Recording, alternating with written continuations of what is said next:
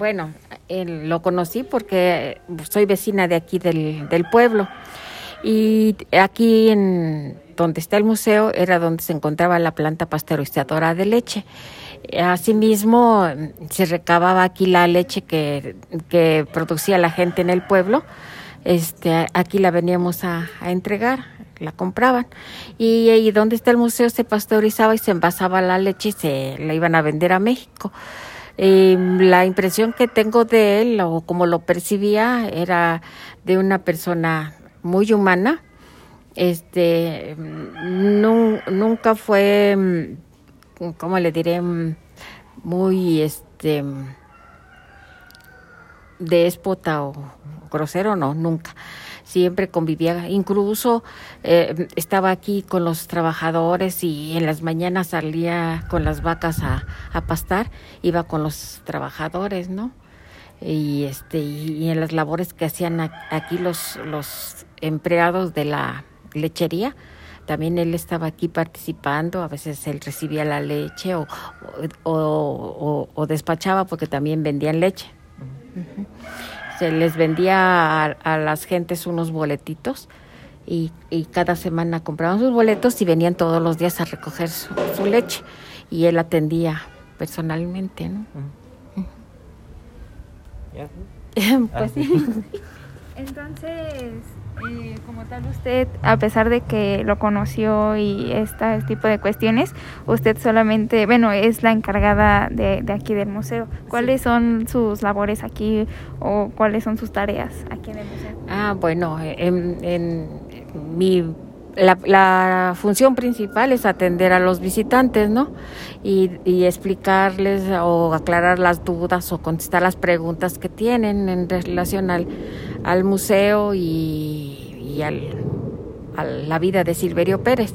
Y en segunda, pues eh, mantener en buenas condiciones el museo, reportar fallas para que las vengan a arreglar y, y mantenerlo presentable.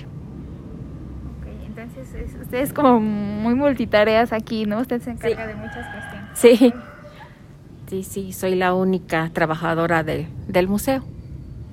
Y, y por ejemplo, en lo de los visitantes, ¿cuántos... ¿Qué, nos puede decir sobre ellos? O sea, son, vienen, son adultos, son niños, ¿cree que mm. vienen porque les interesa a lo mejor no sé la temática de los toros o vienen más que nada por obligados, bueno, entre comillas, por la escuela o...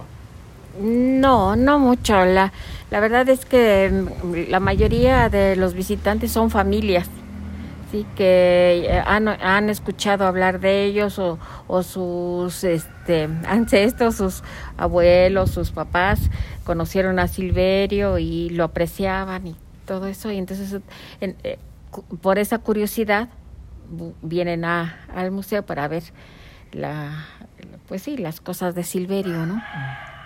Y, por ejemplo, ¿cuánto tiempo lleva el museo abierto? Desde bueno, ¿Cuántos años? Bueno, se inauguró eh, el 20 de noviembre de 2007, pero ya el primer fin de semana que fue, porque anteriormente se abría viernes, sábado y domingo, que fue el 7 de diciembre, este, que se abrió al público, desde ahí hasta la fecha, no, no, no, bueno, se ha cerrado en la pandemia y y cosas este, especiales, pero no, no, no se ha cerrado, ha estado desde 2007.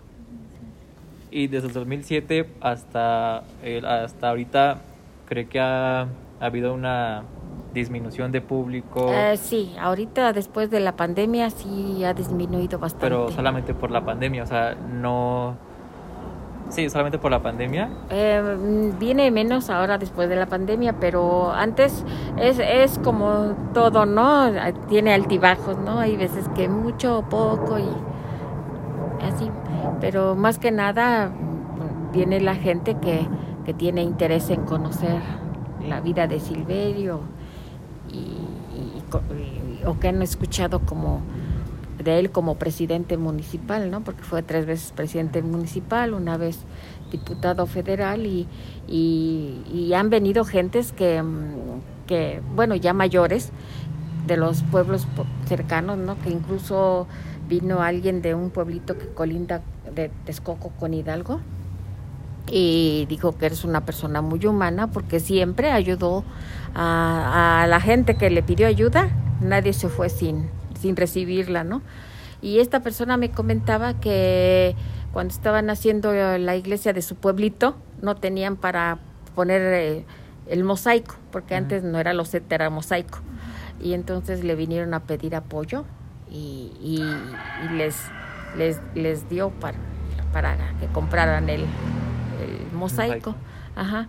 Y entonces, eh, gentes así que tienen alguna vivencia con él son las que vienen al, al museo. Y incluso otras personas, por ejemplo, de aquí del municipio de, de San Andrés, Chautla, que venían y decía que este pues que le decían que por qué no beneficiaba a su pueblo, ¿no? Cuando fue presidente municipal, porque antes todos los pueblos estaban pues sí, igual con muchas privaciones de servicios, no había drenaje, no había agua potable en las casas, eh, las calles eran de tierra y, y, le decía, bueno, que por qué no ayudaba a su pueblo, donde este, él nació, ¿no?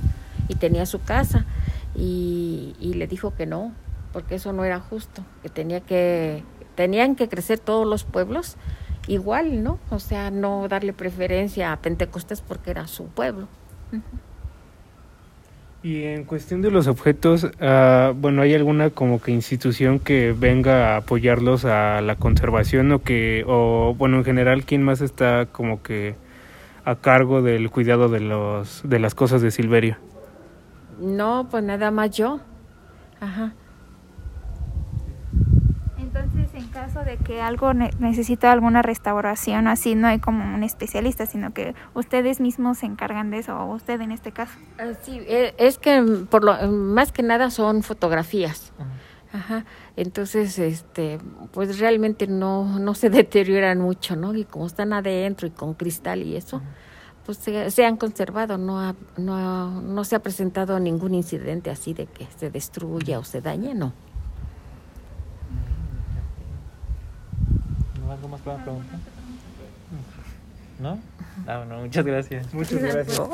Sí.